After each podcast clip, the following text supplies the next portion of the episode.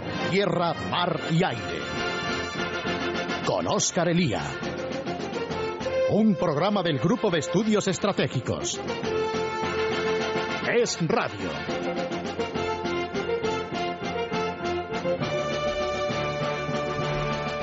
En la historia de la humanidad, conciliar fines y medios, objetivos políticos y medios estratégicos, o adaptar los medios defensivos a la realidad del mundo alrededor o frente a las amenazas que de él provienen, y todo ello además en circunstancias económicas adversas, no es nuevo.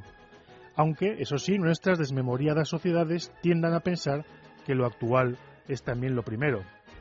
A lo largo de la historia, no pocos gobernantes se han visto en la necesidad de organizar la defensa en circunstancias económicas difíciles, y solo los que han tenido claras las prioridades bajo su responsabilidad han salido indemnes del invento. Por eso constituye un error que en tiempos como los actuales los objetivos de la defensa los fijen las aperturas económicas. La historia nos ha enseñado que la seguridad no depende del bienestar económico, sino que el progreso de nuestras sociedades se ha debido a una seguridad que nos hemos proporcionado gracias a nuestro esfuerzo por dotarnos de una defensa, nosotros o nuestros aliados, más o menos robusta. Si llegado el caso por la economía sacrificamos una defensa capaz, destrozaremos una y destrozaremos la otra. Tampoco paradójicamente pueden ser los militares los llamados a fijar unas necesidades en seguridad y defensa de la que ellos mismos son un medio, porque ello equivale el que sea equivale a que sea el instrumento el que guía al sujeto y no al revés. Debe ser la política, con sus propios criterios, la que fije las necesidades y los criterios para las Fuerzas Armadas del futuro, y no éstas las que las decidan en nombre del Gobierno. Las necesidades de la defensa no las fijan ni las aperturas presupuestarias ni las apetencias castrenses, sino el Gobierno de la nación. El liderazgo, o lo que es lo mismo, las ideas claras y la voluntad fuerte de llevarlas a cabo, es algo que corresponde al gobernante, que es quien debe fijar los fines de la defensa nacional, los objetivos y las prioridades, así como los medios puestos a disposición de la defensa. Al Gobierno corresponde definir el momento estratégico de España, sus ambiciones y preocupaciones y dirigir con determinación la adaptación de nuestros instrumentos de defensa. Muy buenas tardes amigos, soy Oscar Elía, somos el GES, esto es Radio y hoy les traemos Estados Unidos e Irán por tierra, mar y aire. Comenzamos.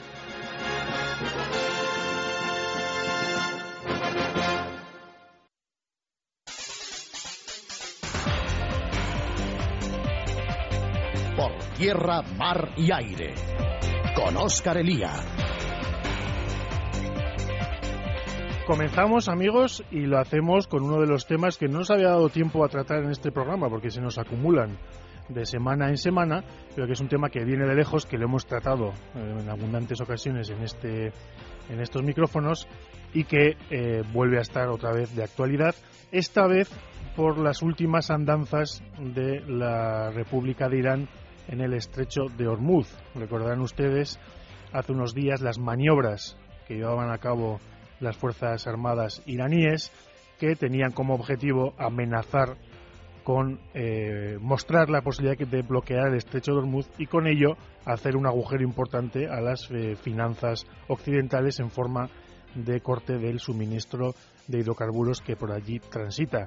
Es un episodio más de una tensión que viene de largo, que se alargará probablemente bastante tiempo, pero que eso no, eh, no implica que no se hable continuamente en los medios de comunicación de la posibilidad de una guerra, de la posibilidad de que la situación degenere hasta llegar a un conflicto armado. Para hablar de esto tenemos a dos personas que ustedes conocen bien, que son de las personas en España que más de cerca siguen este tema y que paso a saludar directamente. En primer lugar, Juan Francisco Carmona. Juan Francisco, muy buenas tardes y bienvenido. Buenas tardes a los oyentes, muchas gracias. Bueno, Juan Francisco, lo primero que yo te quiero mm, comentar, eh, preguntar, es que eh, esto no nos pilla de no nos pilla de sorpresa, viene de largo y desgraciadamente nosotros llevamos comentándolo desde hace ya muchos años.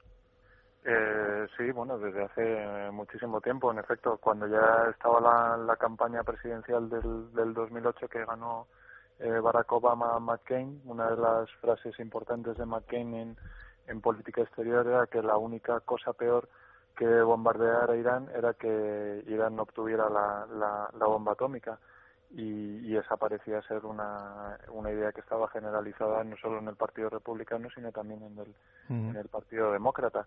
pero luego progresivamente pues se ha visto como eh, pues ha, funcionado, ha estado intentando funcionar la, la diplomacia y se ha tratado de, de, acomodar en concreto la posición americana a la posibilidad incluso de convivir con un Irán nuclear, ¿no? Y, bueno, efectivamente toda la, lo que se llama la, la comunidad internacional, eh, Francia, Reino Unido, los países que tienen eh, occidentales que tienen la bomba atómica, pero claro, también los los no occidentales como Rusia y China, pues están implicados en en todo este proceso y, y, por lo menos desde los años 90 se sabe que Irán tiene un programa nuclear que ellos repiten por activa y por pasiva que es eh, con fines pacíficos, pero que, que, nadie nadie cree que sea así. Eh, Rafael Barají, muy buenas tardes. Buenas tardes.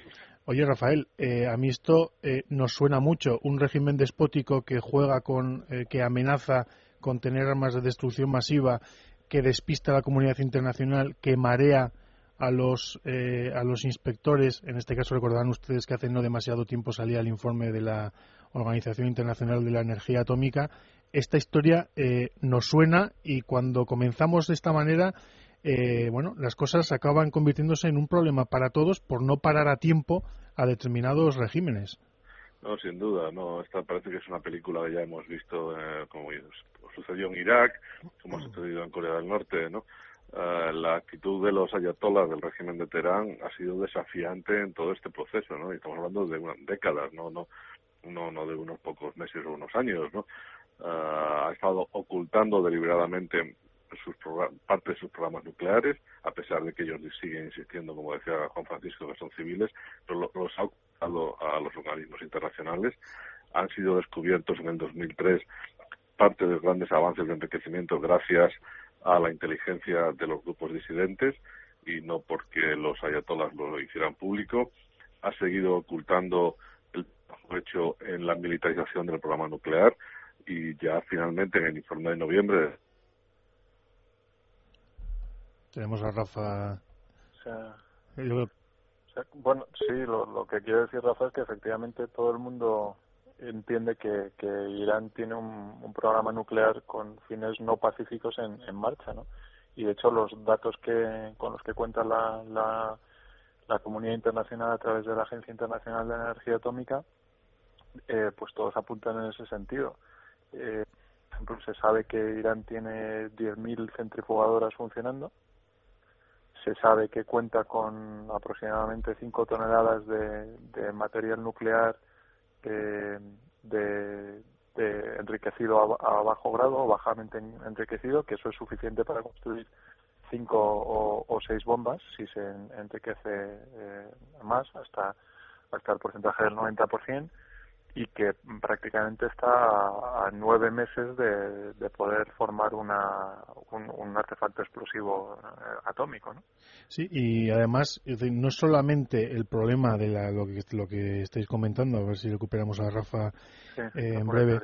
No solamente el problema del, de lo que es el programa nuclear, lo que, lo que se nos está ocultando y lo que sabemos que se nos está ocultando, sino el hecho de que en paralelo está todo el programa eh, misilístico iraní, que además tampoco lo ocultan los ayatolás.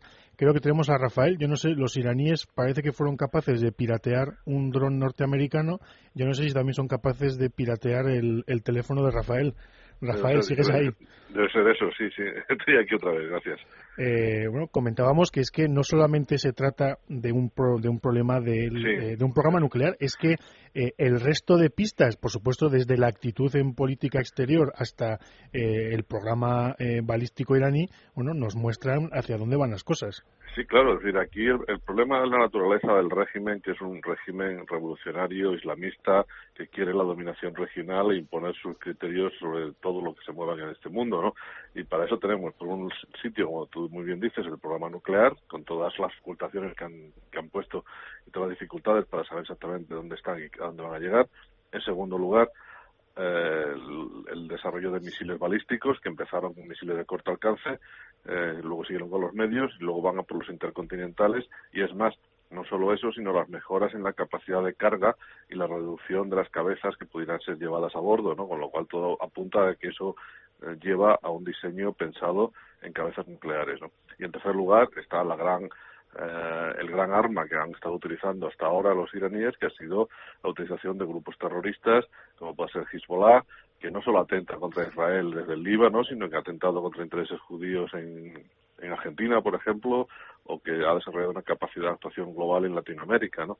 O jamás en Gaza, ¿no? O otros o grupos como la yihad islámica. En fin, yo creo que han utilizado todos los elementos para desestabilizar el statu quo de la zona y, y cuando tengan una cabeza nuclear, pues todo eso lo harán amparados en la invulnerabilidad que les da tener su propia capacidad de destrucción nuclear y atómica, ¿no? Yo creo que eso es lo más problemático, es decir, todo es muy difícil de parar hoy en día, hemos dejado pasar mucho tiempo, pero si no se para, dentro de poco tiempo será mucho peor eh, el Irán que tenemos, ¿no? lo que tendremos. Eh, una de las noticias de, los últimos días ha sido sin duda las sanciones eh, adoptadas por la Unión Europea que por un lado han sido eh, un parto doloroso, es decir, a, los europeos, a los países europeos les cuesta Dios y ayuda ponerse de acuerdo en política exterior, eh, consiguen ponerse de acuerdo en este asunto después de muchas negociaciones.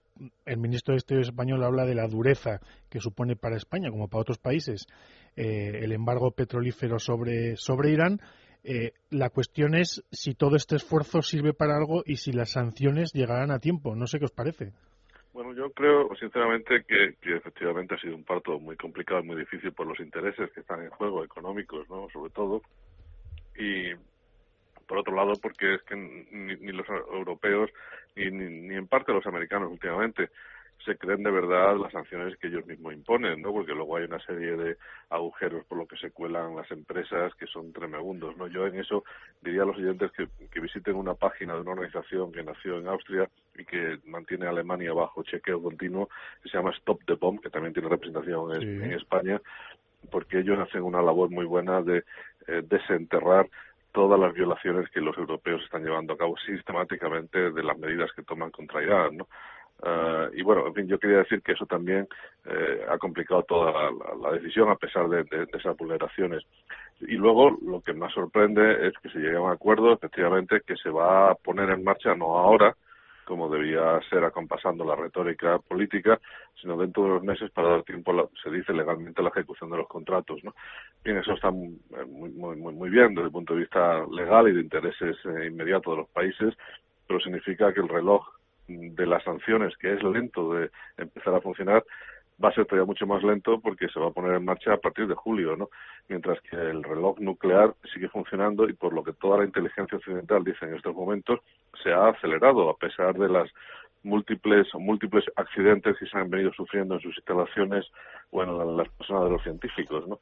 Eh, yo creo que el problema aquí es saber qué va a ser más rápido, si el régimen de Teherán en tener sus elementos para decidir tener la bomba o las sanciones en evitar o al menos retrasar sustantivamente esa, esa posible decisión, ¿no? Y me temo mucho por la experiencia que hemos tenido en otros países que las sanciones son mucho más lentas y que el reloj nuclear va a ser más rápido, ¿no? Y al final encontraremos un Irán que probará su primer ensayo nuclear y nos quedaremos con la boca abierta, ¿no? Sí, porque además eh, yo creo que no nos cansaremos de repetirlo. Es que el problema es que el programa nuclear iraní es la joya mimada del régimen de los ayatolás. Entonces, antes de que se vea afectado por eh, por, por, las sanciones, bueno, tenemos el caso de Corea del Norte, los ayatolás, eh, la, tentación que tienen es la de eh, sacrificar otras cosas. Juan Francisco, las sanciones. Eh, bueno, las sanciones son el, eh, son una parte del conjunto de, elementos que se supone que, tanto Israel como Estados Unidos como Europa misma traten de poner en funcionamiento antes de llegar al, último recurso que, que pues lógicamente todo el mundo quiere evitar, ¿no? Y entonces pues esto es, una serie de elementos entre los cuales está la, presión política, la actuación a través de, operaciones encubiertas, eh, la lucha contra la la proliferación en, en todos los sentidos, porque no es solo que, que Irán llegue a obtener una bomba, sino que, que con el hecho de que Corea del Norte esté allí, el, todo el, desarrollo de Aku Khan, o sea, el, el pakistaní que, que, que desarrolló el, el, programa nuclear pakistaní y luego eh, pues eh, trató de venderlo y lo hizo a otros países, entre ellos a, a Irán, eh, la posibilidad del cambio de régimen, todo eso son elementos que están pues eh, tratando de, ser aplicados por parte de la, de la comunidad internacional para evitar llegar a, una situación aún más grave, ¿no? Lo que demuestra que efectivamente eh, cualquier cosa es mejor a, llegar a una situación en donde Irán tenga la bomba, que, no significa solamente que pueda usarla directamente, sino que, cualquier escenario de, confrontación de los cuales eh, Irán es, es, protagonista a día de hoy, no tanto en, en Irak, en donde pues son el, máximo elemento de hostigamiento a las tropas americanas cuando estaban o, lógicamente Hezbollah, Hamas o todas las células durmientes que tienen por todo el mundo, todo eso se convierte en muchísimo más grave cuando Irán pues alcance la, dimensión atómica. En relación con esto, hablaba Rafael, la página web que yo les recomiendo, que les recomendamos que visiten es stopthebomb.net y ahí tienen eh, las entradas a los grupos en los distintos países, incluido, incluido en España. Esta, estos últimos días también han sido los de la crisis eh, en Hormuz, que yo no sé cuál es vuestra opinión. Es decir, militarmente, desde el punto de vista convencional, quizá no suponga un, un gran problema para los, para los países occidentales, pero que el problema viene de nuevo por esa forma sucia de hacer la guerra eh, de los iraníes, que en el caso de Hormuz, pues eh, puede facilitar la utilización de medios no convencionales para en un momento determinado eh, interrumpir o amenazar seriamente el, transporte por la zona. Rafael.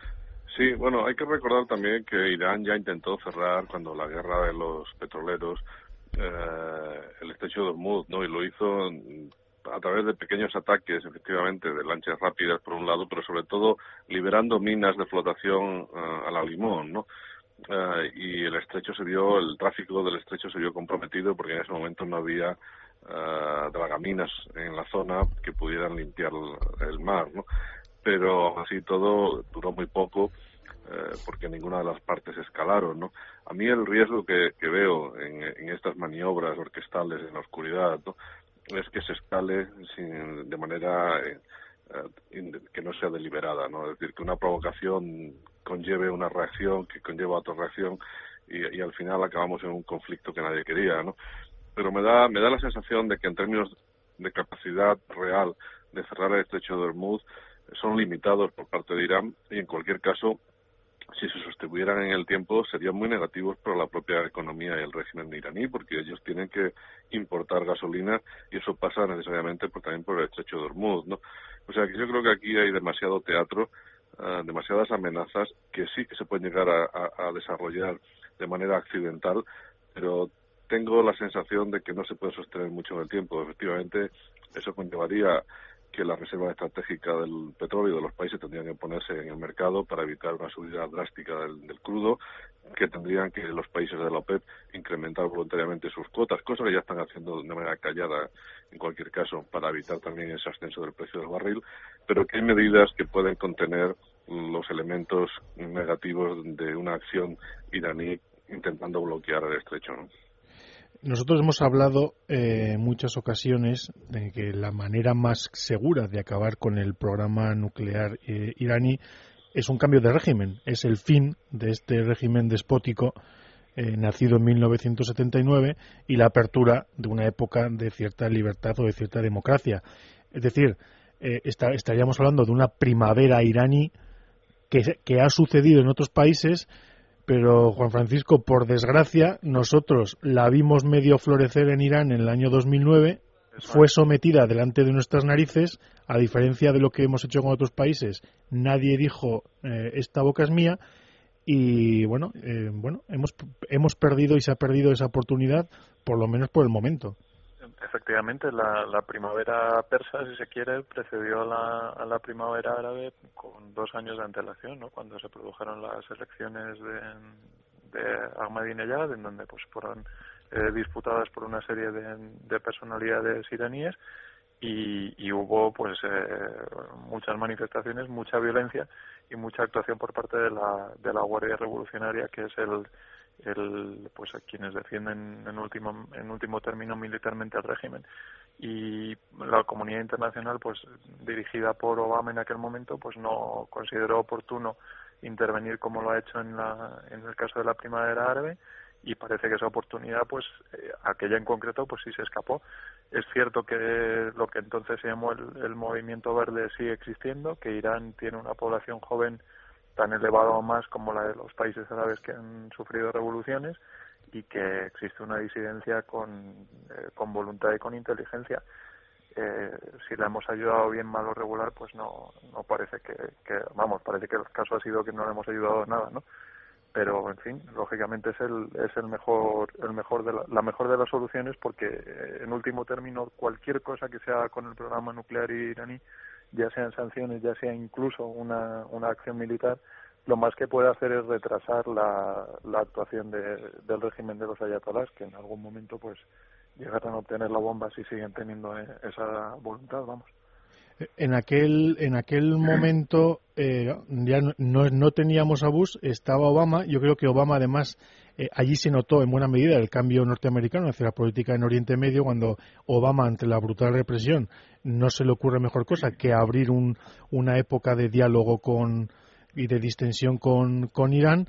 Eh, bueno, premonitorio de lo que vendría después, Rafael, y yo no sé qué cabe esperar en los próximos meses de Obama o de lo que pudiese venir después. El último minuto es para ti, Rafael. Bueno, yo creo que la retórica norteamericana o la política preparatoria, como suele decir, ha ido en aumento de una manera más agresiva o ofensiva en las últimas semanas, ¿no? Pero hay muchas explicaciones para esto y, y para dudar de que realmente tenga una sustancia por debajo, ¿no? Más allá de las palabras. Hay, hay gente que considera que, bueno, que sí que están motivados por la presión internacional de que se ve que los ayatolas están mintiendo, engañando y que siguen adelante y que son sinceros, pero, pero yo creo, sin embargo, que hay otros elementos también que se pueden considerar que rebajan esa sinceridad del discurso, esa credibilidad. Yo creo que Obama se mueve en un año electoral y por lo tanto tiene que hacer guiños a, a, a su principal fuente de ingresos, que es la comunidad judía norteamericana, por un lado, en segundo lugar, yo creo que intenta también movilizar a que los europeos adopten unas sanciones más uh, estrictas, como ha ocurrido, de tal forma que se gane más tiempo, porque ahora las sanciones hay que darle tiempo para que funcionen, porque si no sería absurdo haberlas puesto en marcha, y todo esto va retrasando la decisión que Obama jamás le gustará tomar, y es tener que enfrentarse o hacer una confrontación directa con el régimen de los ayatolas. Él desde el principio, como tú bien has dicho, ha puesto en marcha una política de diálogo y de engagement, ¿no? de, de, de acercamiento que no le ha dado ningún resultado, pero lo que quiere seguir evitando a toda costa es tener que decidir sobre una posible acción militar eh, que conllevara un conflicto mm. abierto con, con Irán. Pues Rafael, Juan Francisco, muchísimas gracias y seguiremos con el tema. Muy buenas tardes a los dos. Muy buenas tardes, Oscar, gracias. Adiós, gracias. Hacemos una pequeña pausa, amigos, y volvemos enseguida por tierra, mar y aire. Con Óscar Elía. Por tierra, mar y aire. Con Óscar Elía.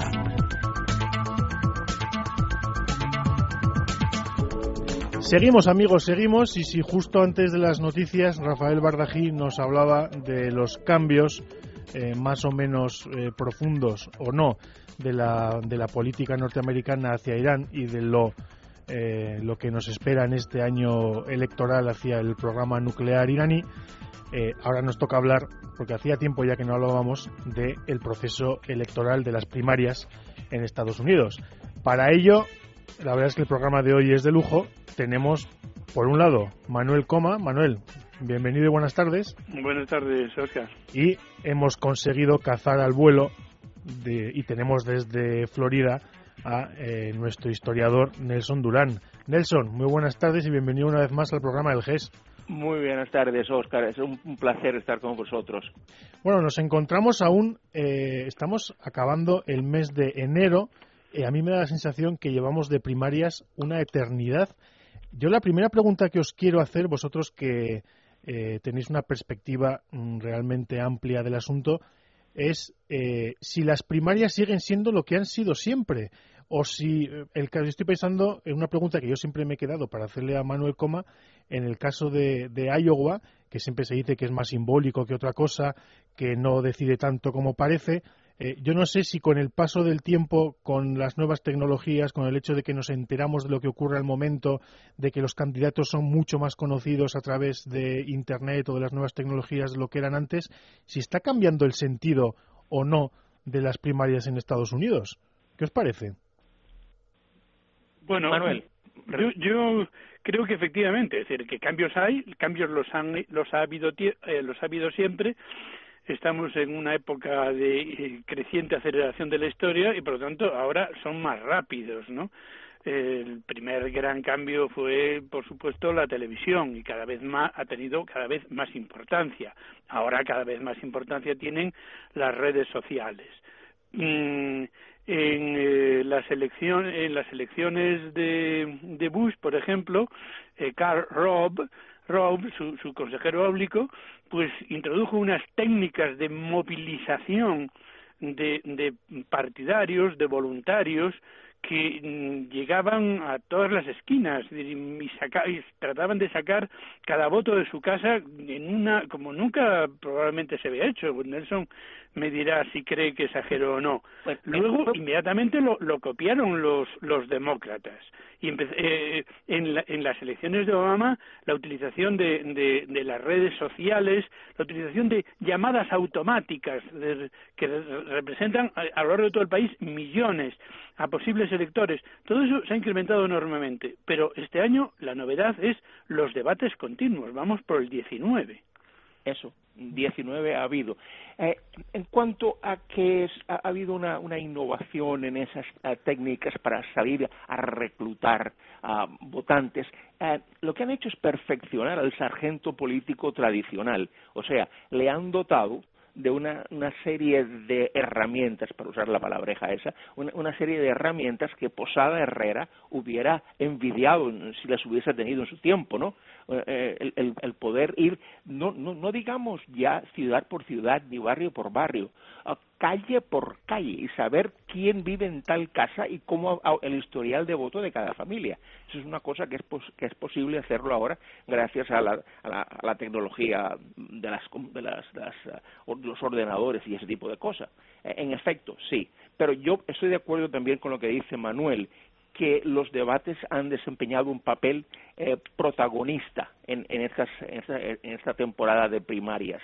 Eh, hemos tenido, en efecto, 19 y ha habido debates desde el verano, desde los famosos Iowa caucuses, los que ganó la, la Huntsman, uh, perdón, la Bachman, que, como saben, como sabéis, se retiró hace, eh, después de Iowa, precisamente. Eh, pero uh, me, me, gustaría matizar un poco la diferencia entre caucuses y primarias. Sí. No sé si, si, es un tema que os interese. Bueno, eh, se utilizan indistintamente a la hora de hablar de ellos, pero yo creo que sí, si nos los explicas de manera eh, telegráfica para nuestros oyentes, de maravilla. Pues sí, en la primaria, las primarias son, unas, son en sí elecciones. O sea, hay una urna, los votantes van y depositan un voto y eh, puede ir cualquiera que esté registrado según inscrito según las, las leyes de cada estado que a Manuel vuelven locos lo, le vuelven loco porque no son uniformes. Cada estado tiene las suyas no, no, solo no son, no son uniformes sino que es dificilísimo de enterarse de cuáles son ¿eh? Ya, ya, te comentaba que yo estuve mm, estuve en la página web del Partido Republicano de Iowa eh, en la que decía rotundísimamente que las primarias eran cerradas, eh, eran solo para los inscritos republicanos. Luego todos los comentarios eran que la participación de los independientes había tenido un gran peso en los resultados. Bueno, es que a veces es posible llegar y en el momento que llegas inscribirte como miembro de tal o, o, cual partido. O sea, el que está encerradas es puramente teórico, porque en realidad las puedes abrir con tan solo, con tan solo decir cambio, ¿no? Claro. Eh, pero los, los cocoses son mucho más reducidos en número. O sea, son unas, unas reuniones que se suelen celebrar de noche, aunque no todas. Por ejemplo, las del sábado de Nevada creo que duran todo el día. Las de Iowa, que son las primeras, las famosas o notorias, eh, esas son de noche.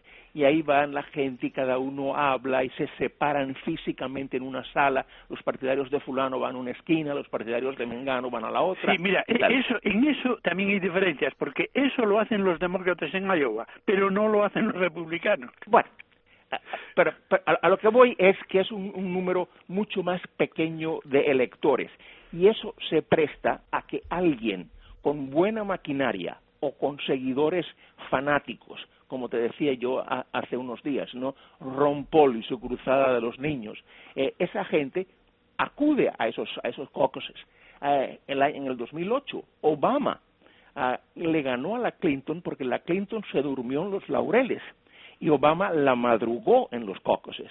Y, en los caucuses se llevó una horneada de, delegados a la Convención Nacional.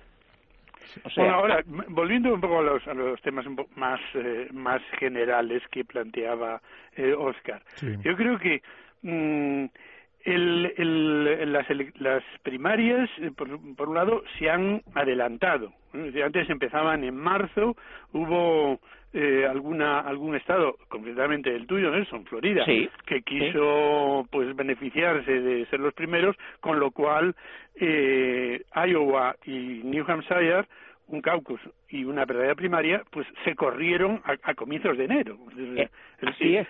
Y, incluso eh, los partidos han castigado a, las, eh, a los estados, eh, reduciendo el número de representantes que tienen en la Convención Nacional por haber hecho eso, pero lo cierto es que se ha estirado tres meses todavía. Y, de nada ha valido el castigo, ¿eh? porque eso pasó ya, en el 2008 y ahora en el 2012 lo ha vuelto a hacer la Florida de nuevo. Claro, claro, no, no podía mantenerlo. Y que no pueden, que, que, que, ¿qué es eso? ¿Que quién le dijo a, a, a, Iowa y a New Hampshire que ellos tenían un, derecho adámico casi de, ser los primeros. Entonces, que, que, nos quiten los delegados, bien, ya veremos. El año pasado, a la hora de sentar a los delegados en sus puestos en la, en la, en la, en la convención, eso se fue al diablo y le dieron a la Florida y a todos los demás los delegados que tenían. Nelson Manuel, eh, la evolución de las primarias desde Iowa, New Hampshire, eh, Carolina del Sur, ahora ya eh, Florida. Vamos a ver, empiezan muchos candidatos, al final solo pueden quedar dos. el descarte de candidatos, ¿qué valoración hacéis? ¿Os parece previsible? bueno, mm, el auge inicial de Santorum, eh, Gingrich agazapado que reaparece con fuerza y al final se queda. ¿Qué valoración hacéis de, estos primeros, de esos primeros pasos? Bueno, en primer lugar, no es que solo puedan quedar dos, pueden quedar todos los que aguante. De hecho, Ron Paul mm, está. Vamos, Ron Paul y Santorum, los dos eh, eh, zagueros, están dispuestos a llegar hasta el final si pueden. Lo de si pueden depende de que tengan dinero o no. Bueno, por, por ahora, eh, porcentaje están sacando, ¿no? Mm, eh, yo creo que he leído que Santorum anda muy muy apurado de dinero. Sí, está bastante apretado de dinero, sí, en efecto, así es. Y, y por otro lado, Ron Paul debe hacer una campaña mucho más barata. No, no hace grandes esfuerzos por llegar a todas partes. Los, Ron Paul, por ejemplo, ha sido el gran ausente aquí en la Florida. Solamente se le ha visto en los dos debates. No ha estado en el Estado, no ha tenido actos públicos, no ha comprado anuncios de radio ni televisión, nada. Es una campaña barata en la Florida porque sabe que en la Florida no va a ganar. Y en la Florida el que gane las primarias se lleva a todos los delegados. No es como hasta... Ah, eh, en Carolina del Sur, por ejemplo, que se distribuían de acuerdo con las circunscripciones electorales y tal. Aquí es el que gana, se lo lleva todo y él sabe que no va a ganar, que no puede ganar. Entonces, pues apenas sí ha insistido. Y uh, uh, este muchacho uh, Santorum sí ha estado presente, pero tampoco ha podido gastar, entre otras cosas, porque no tiene que gastar. Claro. Sí, por eso digo, decir que mm, se puede llegar hasta el final si, si aguantas, si tienes dinero para llegar hasta el final y, y vas sacando algún delegado de vez en cuando en las, en las convenciones, ¿no? En las, eh, en las primarias, porque luego con eso se puede negociar en la convención. Ahora, mm, ciertamente hay una característica sumamente visible en lo que está sucediendo, que es la volatilidad. ¿eh? los cambios continuos. Ya en las preprimarias, que fueron también desde la época de desde las elecciones de hace cuatro años, desde Obama, han sido ya muchísimo más largas que, que nunca. Eh, pues desde las primarias ya quién estaba en la cabeza eso algo, es una cosa que ha ido cambiando de semana en semana. Y ahora, pues eh, hemos tenido tres primarias, tres vencedores diferentes. Eh, normalmente, si los dos primeros iban en una misma dirección, pues ya quedaba prefigurado el resultado. No está prefigurado en absoluto. Ahora, después de la victoria inesperada de Gingrich en, en Carolina del Sur, ahora resulta que de nuevo las encuestas le, están dando la mayoría a, a Gingrich. Es, son cambios absolutamente continuos. Ya no, Manuel, ya, no. No, desde hace dos o tres días se ha virado la tortilla de nuevo y tenemos que eh, eh, Gingrich está, por lo menos en la Florida, como unos entre siete y ocho puntos por debajo de Romney. Y el papel bastante deslucido que hizo anoche no creo que le haya ayudado en nada. Pues eh, eh, tengo delante el, último artículo de Barone que está escrito en la noche de ayer al, eh, inmediatamente después de terminadas la, de terminado el debate y se está refiriendo a que las últimas las, las eh, encuestas de los tres últimos días de nuevo cambiado de signo, de nuevo le empiezan a de, nuevo ha caído Gingrich y, ha subido a Romney, ¿eh? Eso, eso es lo que te digo. Desde, hace dos o tres días Romney está en, ah, bueno, alta. yo, yo, me he equivocado o me he entendido mal. Sí, sí, eso es lo que quería decir. Eso es lo que quería decir. Sí. anda de capa caída desde hace dos o tres días. Eh, si miras, eh, por ejemplo, en Real Clear Politics, esa página utilísima que te da todo tipo de estadísticas y, datos sobre las encuestas y tal, verás que nacionalmente, hoy por lo menos esta mañana, Gingrich conservaba una mayoría de como tres, eh, tres puntos porcentuales, pero en la Florida estaba como cinco o seis por debajo de Romney y la, y la tendencia era a la baja. Sí, sí, ahí en este, en esto, en el, en el hecho de que no se decidan, es decir, no haya los electores no expresen una preferencia continua, pues eh, ha llevado a que cada vez más son las voces de los que dicen dentro de la, la jerarquía del Partido Republicano que, que, bueno que cabe la posibilidad de intentar lanzar otro candidato que unifique al partido porque otro de los grandes temas eh, de esta de estas primarias es que el partido puede estar desgarrándose. Ahí hay dos teorías.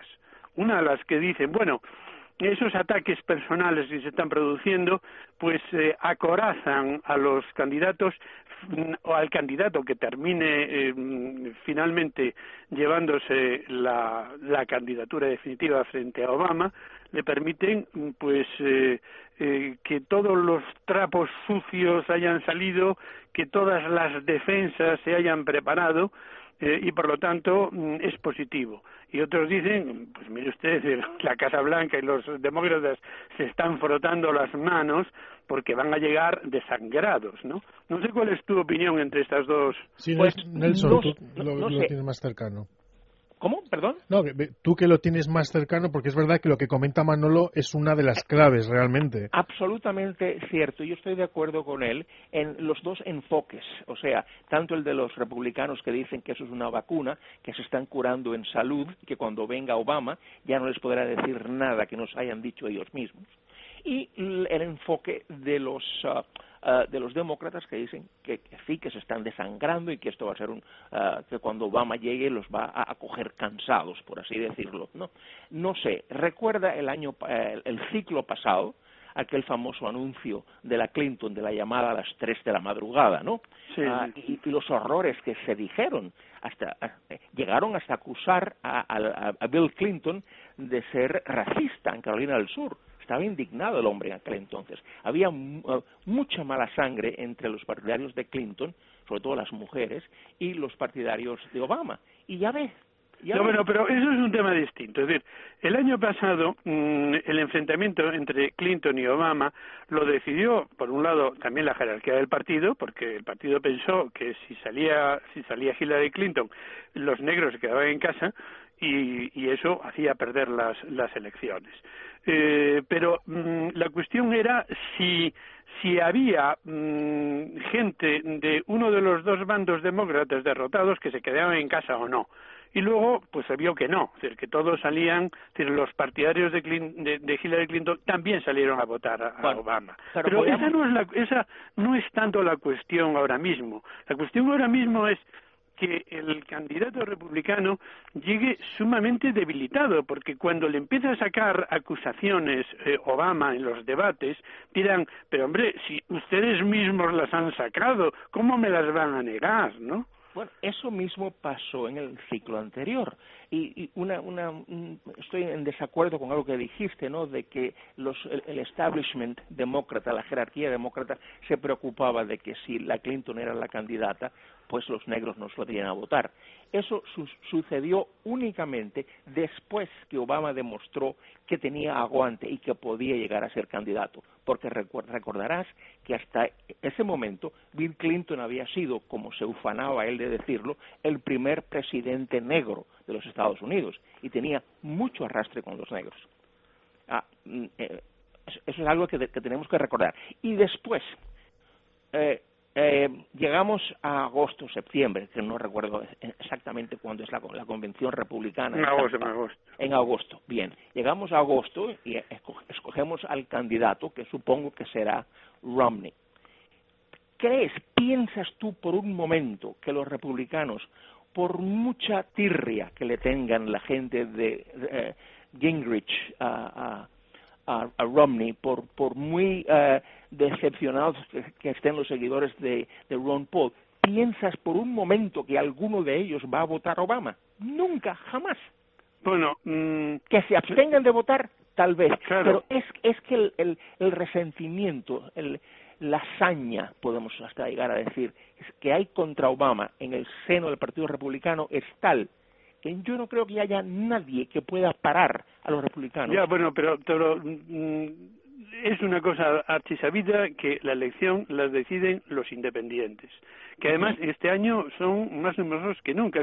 porque independientes son los que no se inscriben ni como demócratas ni, como republicanos.